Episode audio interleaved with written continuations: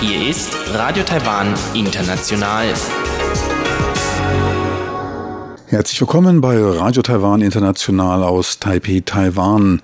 Kurz der Programmüberblick über unser halbstündiges Programm vom Mittwoch, den 13. Mai 2020. Wir beginnen mit den Nachrichten des Tages, anschließend das Kulturpanorama, Vergangenheitsaufarbeitung, dritter Teil. Heutiges Thema ist der Umgang mit den Statuen Chiang Kai-sheks. Soweit der erste Überblick und nun zu den Nachrichten.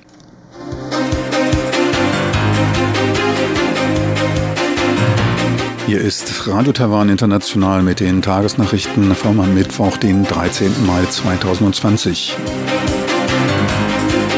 Die Schlagzeilen. 31. Tag ohne lokale Vireninfektion. Starke Nachfrage nach Rettungskrediten für Arbeitnehmer. Und flexiblere Handhabung von Migrationsarbeitern mit auslaufenden Verträgen. Nun die Meldungen im Einzelnen.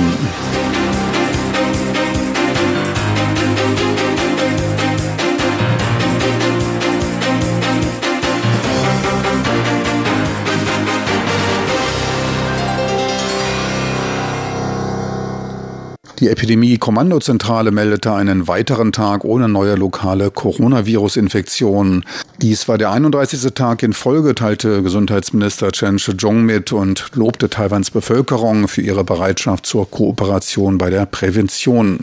Gleichzeitig war es auch das dritte Mal seit Ausbruch der Covid-19-Pandemie, dass sechs Tage in Folge keine weitere Infektion gemeldet wurde. Gesundheitsminister Chen warnte allerdings vor einem Nachlassen der Wachsamkeit. Lockerungen in anderen asiatischen Ländern gingen mit Anzeichen einer erneuten Verschärfung der Situation einher. Minister Chen erinnerte die Bevölkerung daran, zur Risikominimierung diese neue Lebensweise der Epidemieprävention beizubehalten.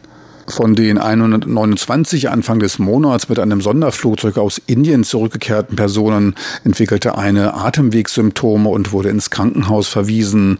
Alle anderen stünden weiter unter Quarantäne. Von den bisher insgesamt 440 Infektionsfällen sind 375 als Gehalt entlassen worden. In 55 Fällen geht man von einer lokalen Infektion aus. Sieben Personen verstarben. Die Zahl der weltweit Infizierten beläuft sich mittlerweile auf über 4.350.000. Die Zahl der Verstorbenen stieg auf über 293.000 weltweit. Großer Nachfrage erfreuen sich die von der Regierung angebotenen Rettungskredite für Arbeitnehmer, die durch die Covid-19-Pandemie in wirtschaftliche Schwierigkeiten geraten sind. Das am 30. April von der Regierung beschlossene und auf 500.000 Personen ausgelegte Entlastungsdarlehen in Höhe von jeweils 3.000 Euro wurde innerhalb von neun Tagen fast 550.000 Mal nachgefragt. Das Kabinett gab daher heute bekannt, den Rettungskreditfonds um weitere 500.000 Plätze zu erhöhen, damit insgesamt eine Million Menschen aus der Not geholfen werden kann. Einen Missbrauch der Gelder hält Kumin Chin, Minister ohne Portfolio, für unwahrscheinlich, da es sich bei den Geldern nicht um Subventionen, sondern um staatliche Kredite handele, die zurückgezahlt werden müssten. Kritiker merkten an, dass diese Kredite auch für Personen vergeben werden, die keine Beiträge zur Arbeitsversicherung zahlten. Die Regierung könne bis zu 330 Milliarden US-Dollar bereitstellen, sagte Minister Gong. Bei schlechter Bonität werden allerdings keine Kredite vergeben. Das Arbeitsministerium eröffnet flexiblere Möglichkeiten für Arbeitgeber von Migrationsarbeitern, deren Arbeitsverträge auslaufen. Da den Migrationsarbeitern eine Rückkehr in die Heimatländer teils wegen Präventionsmaßnahmen zur Bekämpfung der Covid-19-Pandemie verwehrt ist, sind flexiblere Lösungen gefordert. Das Arbeitsministerium will jetzt nach Ablauf des Vertrages eine kurzfristige drei- bis sechsmonatige Verlängerung der Arbeitsverträge möglich machen. Abgesehen von der Zeitdauer, die normalerweise drei Jahre beträgt, werde es inhaltlich keine Abweichung geben. Damit vermeide man den Fall, dass Migrationsarbeiter arbeits- und mittelslos in Taiwan festsitzen. Sollten Arbeitgeber sich für eine kurzfristige Anstellung entscheiden, dürften sie nicht nach anderen Migrationsarbeitern Ausschau halten. Die Anstellung neuer Migrationsarbeiter aus dem Ausland werde ebenfalls untersagt. Seit dieser Woche übersteigt Taiwans tägliche Mundschutzproduktion die 18 Millionen Marke, teilte Premierminister Su Zhenjiang am heutigen Mittwoch auf Facebook mit. Die Mundschutzmasken werden nicht nur für den lokalen Bedarf produziert, sondern auch anderen Ländern bereitgestellt. Premier Su fügte an, dass auch Offizielle des Weißen Hauses Made in Taiwan Mundschutze verwendeten, die zudem von guter Qualität seien. Damit stehe auch Taiwan mit an der Frontlinie der Epidemiebekämpfung. Er wies darauf hin, dass die Tagesproduktion von Mundschutzen Ende letzten Jahres noch bei lediglich 1,9 Millionen Masken lag. Durch gemeinsame Anstrengungen errichtete man innerhalb von 40 Tagen weitere 92 Produktionslinien. Minister Su sprach gegenüber den Beteiligten aus der Maskenproduktion, dem Werkzeugmaschinenbereich und Produktionslinienherstellern, dem Wirtschaftsministerium und dem Forschungsinstitut für angewandte Industrieforschung ITRI seinen Dank aus. Taiwan könne helfen, Taiwan helfe auch, schrieb Premier Su und rief alle Beteiligten dazu auf, durch weitere gute Produkte Taiwan in der Welt bekannt zu machen.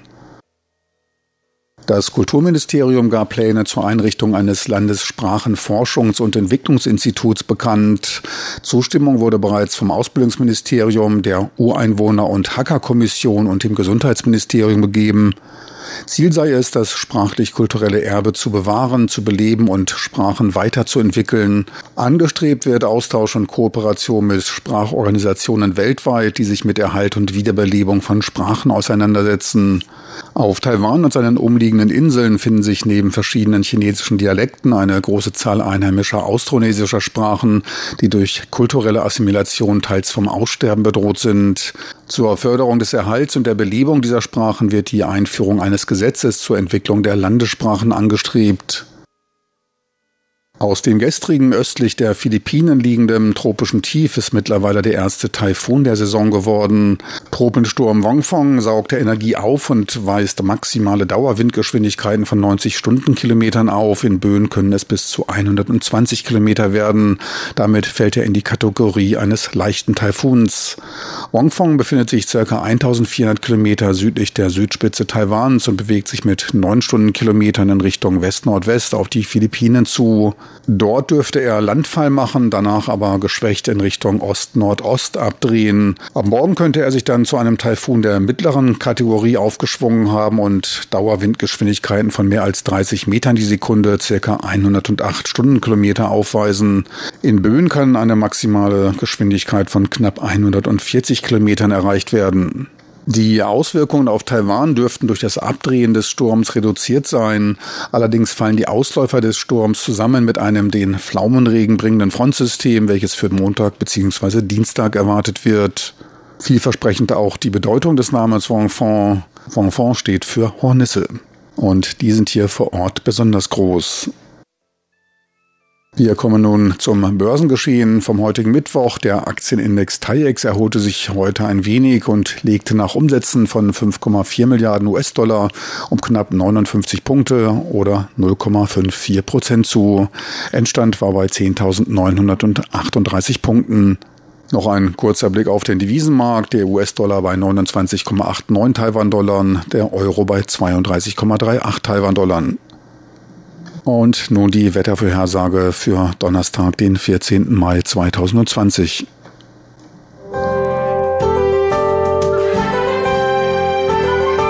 Das Wetter.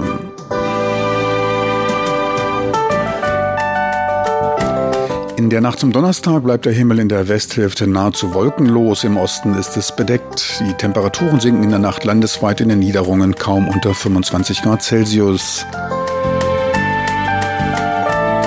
Tagsüber ist es fast überall heiter bis sonnig, nur im Osten etwas stärker bewölkt. Es bleibt aber trocken bei Temperaturen zwischen 30 und bis zu 34 Grad.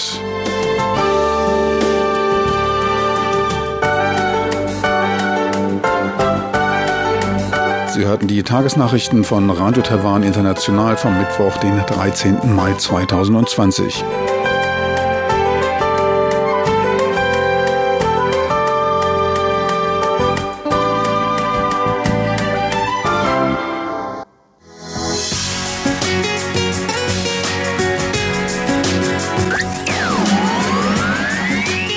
Radio Taiwan, international aus Taipeh.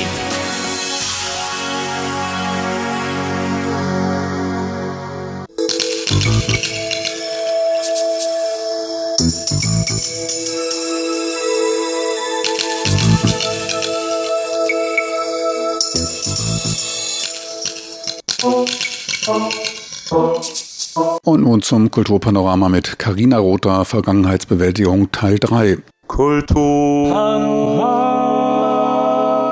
auf RTI.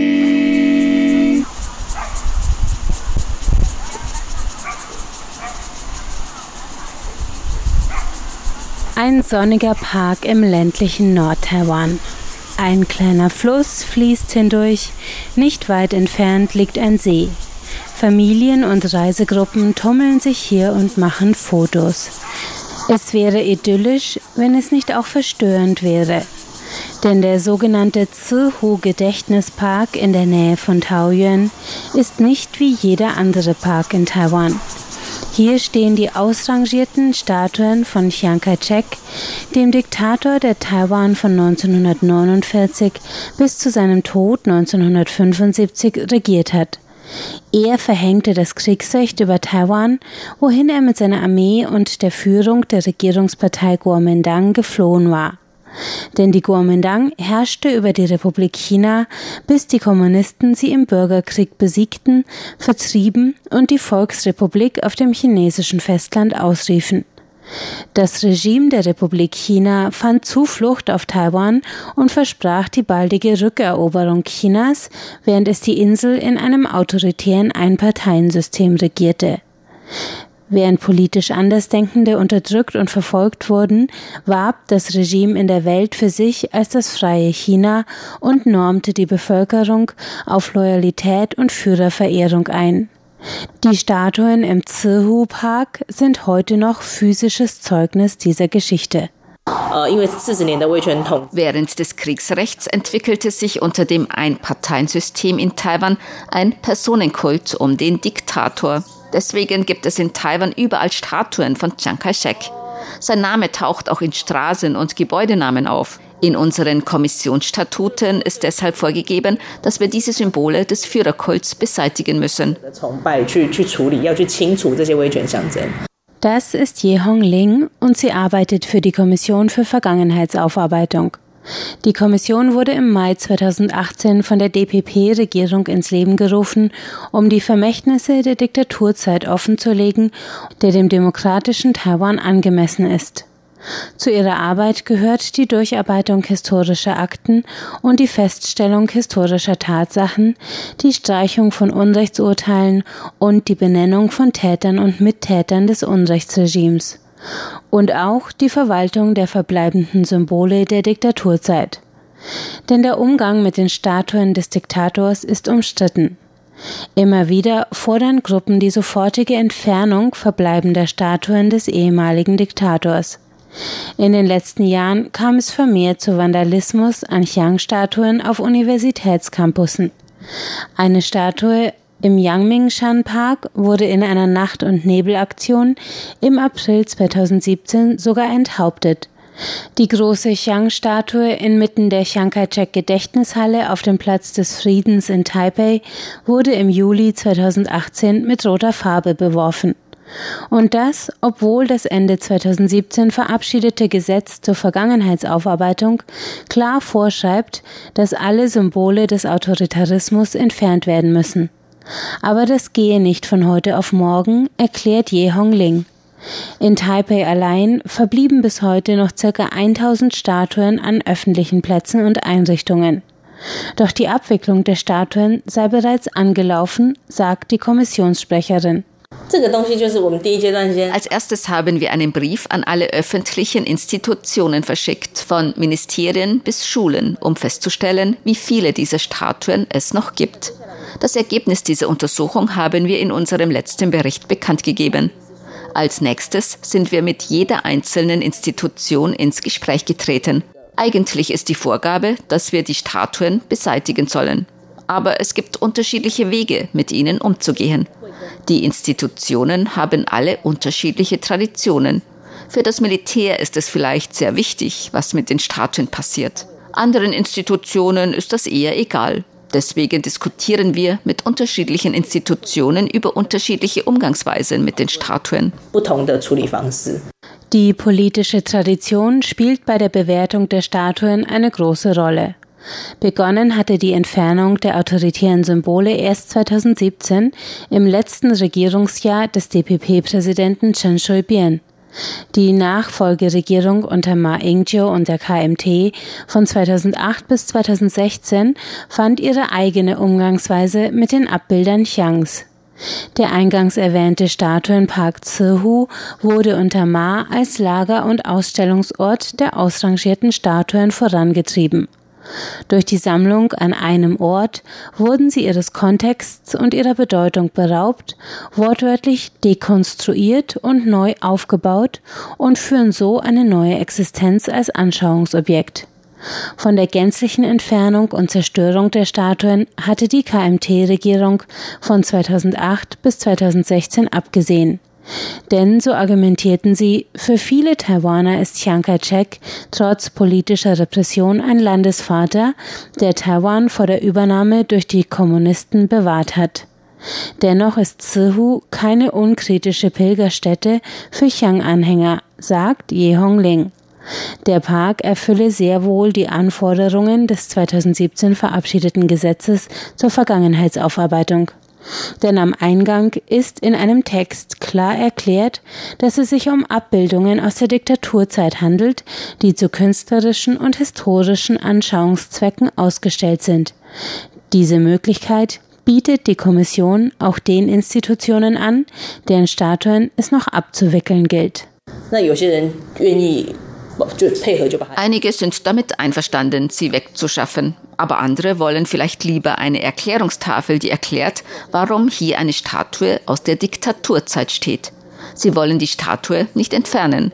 Solange die Statue nicht einfach in ihrer jetzigen Form als Symbol der Verehrung stehen bleibt, ist das in Ordnung. Deswegen fügen wir eine Erklärungstafel hinzu. An einigen Orten wurde die schon angebracht, an anderen noch nicht denn wir müssen die Formulierung der Erklärungstafel erst genehmigen. Deswegen wird das alles auf Einzelfallbasis bearbeitet. Die Findung der passenden Formulierung ist oft langwierig, erklärt die Kommissionssprecherin.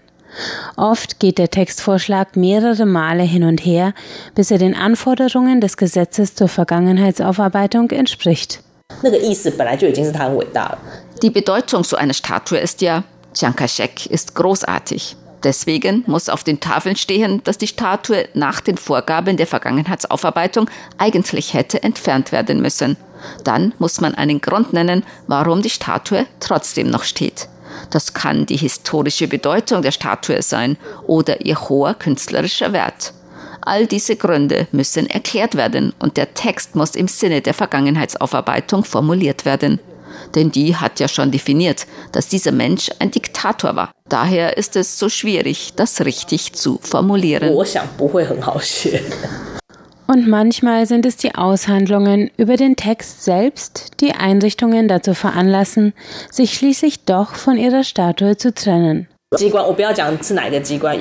Ich sage jetzt nicht welche, aber es gibt eine Einrichtung, die ihre Statue nicht wegräumen wollte. Sie haben gesagt, sie bringen eine Erklärungstafel an. Dann haben wir gesagt, gut, dann reicht uns euren Textvorschlag ein.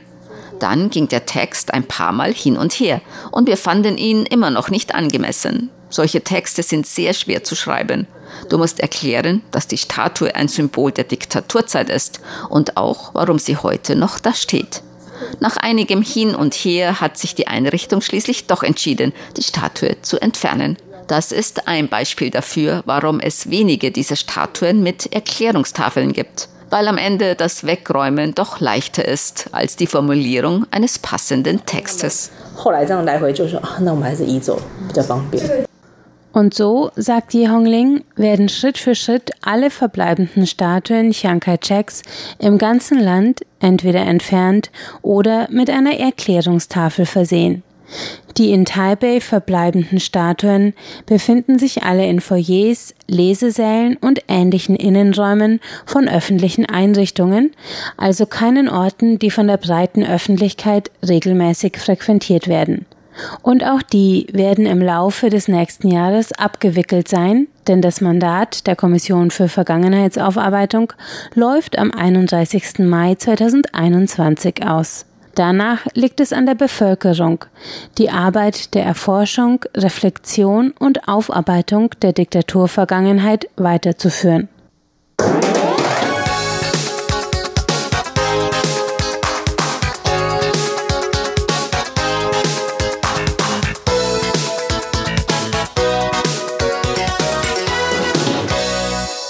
Herzlich willkommen bei Radio Taiwan International und dem Wirtschaftsmagazin.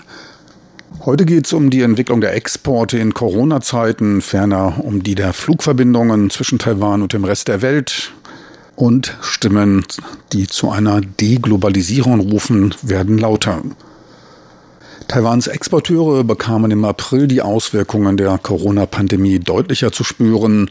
Laut den Daten des Finanzministeriums beliefen sich die Exporte im April auf 25,2 Milliarden US-Dollar. Damit lagen sie um 1,3 Prozent unter dem Niveau des Vorjahresmonats. Im Vergleich zum Vormonat gaben sie sogar um 10,7 Prozent nach. Die Importe sanken gegenüber dem Vorjahresmonat um knapp 10 Prozent auf etwa 23 Milliarden US-Dollar, womit sich ein Handelsüberschuss von 2,3 Milliarden US-Dollar zugunsten Taiwans ergab. Dieser war allerdings um 440 Millionen US-Dollar niedriger als vor einem Jahr. Akkumuliert belief sich das Exportvolumen der ersten vier Monate auf knapp 104 Milliarden US-Dollar. Dies waren 2,4 Prozent mehr als im Vorjahreszeitraum und auch die Importe konnten um 2,7 Prozent auf gut 92 Milliarden US-Dollar zulegen. Für Taiwan verblieb ein Handelsüberschuss von 11,8 Milliarden US-Dollar, der damit sogar um 40 Millionen US-Dollar über dem Vorjahresniveau blieb. Wie immer sind unterschiedliche Bereiche unterschiedlich betroffen. Besonders stark getroffen von dem globalen Wirtschaftseinbruch im Zuge der Corona-Pandemie waren die traditionellen Industrien. Chemiebetriebe und Kunststoff- und Gummihersteller verbuchten Exporteinbußen von 22,7 bzw. 16,3 Prozent. Und auch der Maschinenbau und die metallverarbeitende Industrie sahen einen Exportrückgang von knapp 11 bzw. 18 Prozent. Erfreulicher verlief es für den Bereich Elektrokomponenten. Dort stiegen die Umsätze im Jahresvergleich im April um fast ein Viertel, insbesondere getragen von einer starken Nachfrage nach Hochleistungschips. Deutlich erholt im Vergleich zum Vorjahresmonat April zeigte sich der Handel mit China und Hongkong, ein Anstieg von 14 Prozent auf 11,2 Milliarden US-Dollar.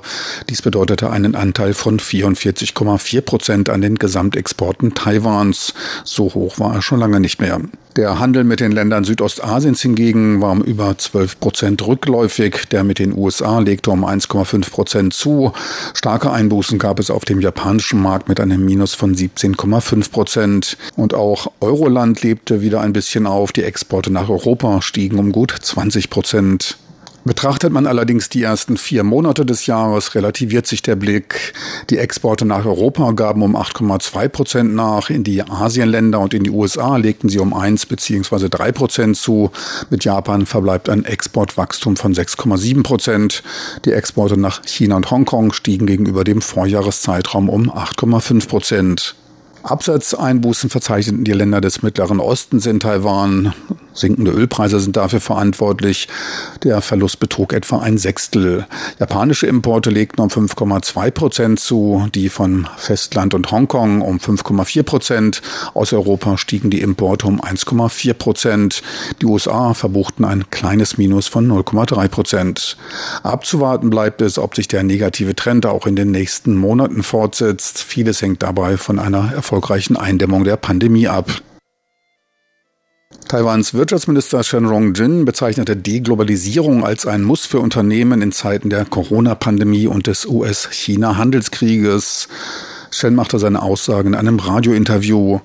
Ferner sei eine Modernisierung, der Einsatz des Internets der Dinge zur ferngesteuerten Kontrolle der Produktion, der Einsatz der sogenannten Industrie 4.0 notwendig. Zur Reduzierung der globalen Handelsrisiken hätten zudem Unternehmen aus dem Bereich der Informations- und Kommunikationsindustrie, der Fahrradproduktion und der Werkzeugmaschinen bereits auf dem europäischen und US-amerikanischen Markt Produktionsstätten aufgebaut. Beziehungsweise in der Nähe der Märkte, wahrscheinlich Mexiko und Osteuropa. Durch die Epidemie sei den Ländern deutlich geworden, dass eigene Produktionsstätten beibehalten werden müssen, um den wirtschaftlichen und industriellen Betrieb aufrechterhalten zu können. Taiwans Unternehmen hätten die Bedeutung der Deglobalisierung bereits verstanden. Betriebe aus dem High-End-Bereich kehrten dabei nach Taiwan zurück. Produktion aus dem einfacheren und mittleren Bereich sei nach Südostasien ausgelagert. Ferner haben Taiwans Unternehmen Produktionsbasen in der Nähe des europäischen und amerikanischen Marktes aufgebaut. Dieser letztgenannte Schritt sei Folge des Zusammenbruchs der Lieferketten auf dem chinesischen Markt. Zudem befände man sich mit der Verlagerung von Produktionsstätten in Richtung Märkte besser auf Tuchfühlung mit den Bedürfnissen der Abnehmer in den USA und Europa. Um nach Ende des Virenausbruchs eine zügige Erholung einzuleiten, sei es für die Unternehmen notwendig, die digitale Transformation voranzutreiben. Dafür notwendig seien Industrie 4.0 und webbasierte Industriedienstleistungen mit dem Internet der Dinge. Digitale Transformation ist auch für den Dienstleistungssektor dringende Notwendigkeit, so Minister Shen. Gerade im Dienstleistungsbereich hilft die Regierung bereits mit Subventionen der Bewertungsunternehmen, die noch nicht über digitale Plattformen vertreten sind. Man hilft ihnen auf E-Commerce-Plattformen durch digitales Marketing ihre Dienste anzubieten. Ein Trend, der in Zeiten der zunehmenden Heimarbeit deutlich erhöhte Aufmerksamkeit bekommt. Im Zeitalter der Corona-Krise setzt sich auch Taiwans Isolierung fort. In der letzten Woche kündigte auch die Fluggesellschaft Air France die Einstellung der Direktflüge von Paris nach Taipei an. In Kraft treten wird die neue Regelung ab dem 1. Juni. Als Grund werden finanzielle Fragen angegeben. Zuvor unter normalen Bedingungen wurden wöchentlich drei Flüge angeboten. Allerdings ist seit dem 8. März der Flugverkehr wegen der Viruspandemie schon unterbrochen. In einem Schreiben an die Geschäftspartner hieß es, dass die Luftfahrtindustrie die Hauptlast der wirtschaftlichen Auswirkungen übernommen habe.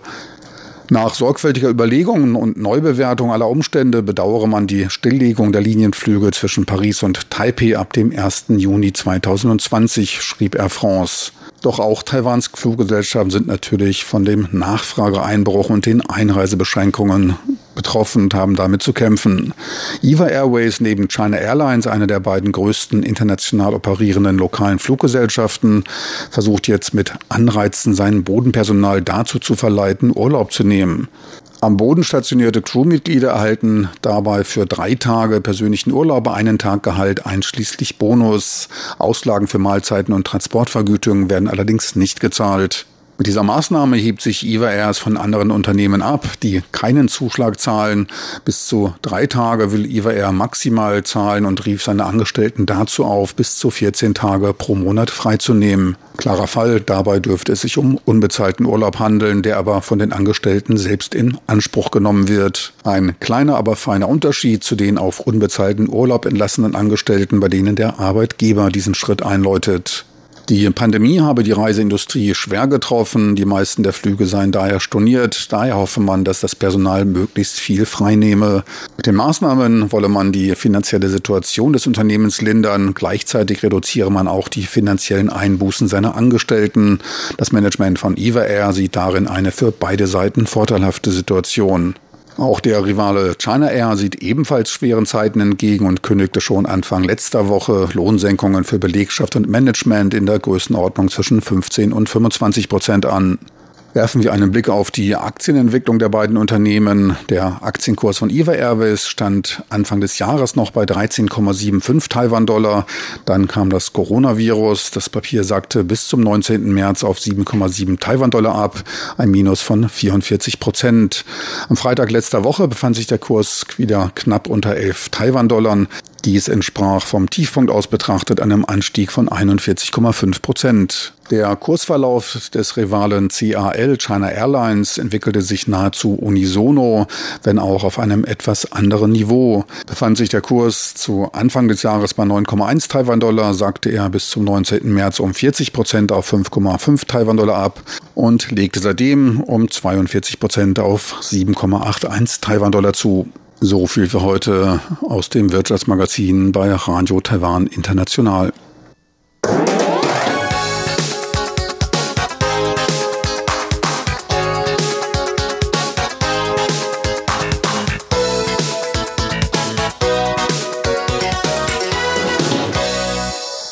Meine lieben Zuhörer, unser halbstündiges Programm, das neigt sich langsam dem Ende zu. Ich möchte noch darauf hinweisen, dass Sie dieses Programm als auch andere sehr einfach online abrufen können, und zwar indem Sie Ihren Browser de.rti.org.tv eintippen. Besten Dank fürs Interesse, schön, dass Sie dabei waren. Ich hoffe, Sie bald wieder begrüßen zu können. Bis dahin alles Gute von Ihrem Team von Radio Taiwan International.